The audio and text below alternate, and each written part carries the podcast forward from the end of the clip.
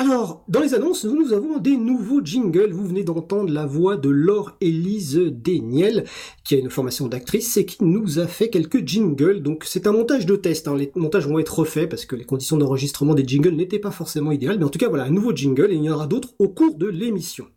Alors, une fois cette partie de jingle, on va passer juste à deux annonces importantes que je préfère faire en début d'émission vu qu'elles sont importantes et éviter de les faire à la fin parce que peut-être nous n'aurions pas le temps. D'abord, c'est avec une très grande tristesse que nous avons appris le décès de Yann Lepolotec à l'âge de 59 ans. Yann a beaucoup œuvré pour les libertés informatiques, il était connu dans les communautés libristes, notamment pour l'espace du logiciel libre des hackers et des Fab Labs à la fête de l'UMA également pour les états généraux de la révolution numérique au siège national du PCF.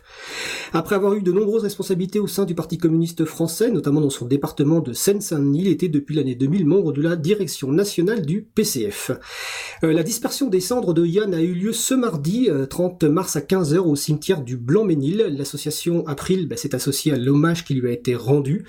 Au-delà de ses actions, Yann était une personne très chaleureuse et attachante que j'ai eu plaisir à côtoyer et nous présentons nos condoléances à sa famille et à ses proches.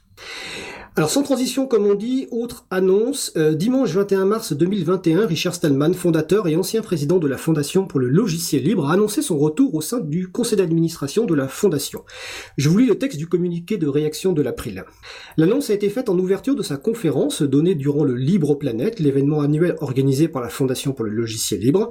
Richard Stallman avait démissionné de ses fonctions de président et de membre du conseil d'administration le 16 septembre 2019. Cette démission faisait suite à la publication d'échanges liés au de l'affaire Jeffrey Epstein, le célèbre prédateur sexuel au MIT, Université et Institut de recherche américain.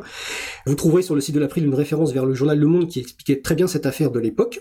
Dans sa vidéo donc euh, récente, Richard Stallman n'évoque pas directement cette affaire, il se contente de dire que des personnes seront heureuses de son retour, d'autres seront déçues et qu'en tout cas il ne prévoit pas de démissionner une seconde fois.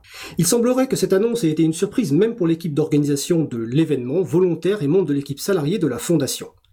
La décision du retour de Richard Stallman au sein du conseil d'administration de la Fondation leur appartient évidemment, mais la Fondation a-t-elle bien mesuré l'impact d'une telle décision sur le logiciel libre et ses communautés? Et la forme de l'annonce, une très courte intervention sans aucun mot, notamment sur l'affaire de septembre 2019, est problématique. L'April entretient des liens privilégiés avec la Fondation pour le logiciel libre et collabore avec elle depuis 1996. Nous partageons la préoccupation de permettre à toutes et tous d'accéder à la liberté informatique. Nous agissons pour que chaque personne puisse soutenir notre cause, rejoindre notre mouvement et s'y sentir bienvenue. L'April regrette la décision prise par le conseil d'administration de la Fondation pour le logiciel libre. L'association apporte son soutien au personnel de la Fondation et aux personnes qui privilégient la promotion et la défense sereine des logiciels libres en cohérence avec l'objet de la Fondation. Ça, c'était la réaction de l'April.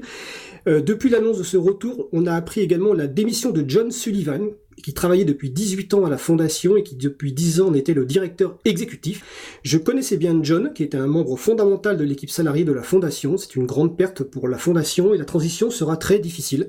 Cela me rend personnellement très triste de le voir partir. Ce fut un grand plaisir de travailler avec John et ma sympathie va également au personnel de la FSF. Voici donc les annonces de début d'émission que je préférais éviter de bâcler à la fin vu leur importance.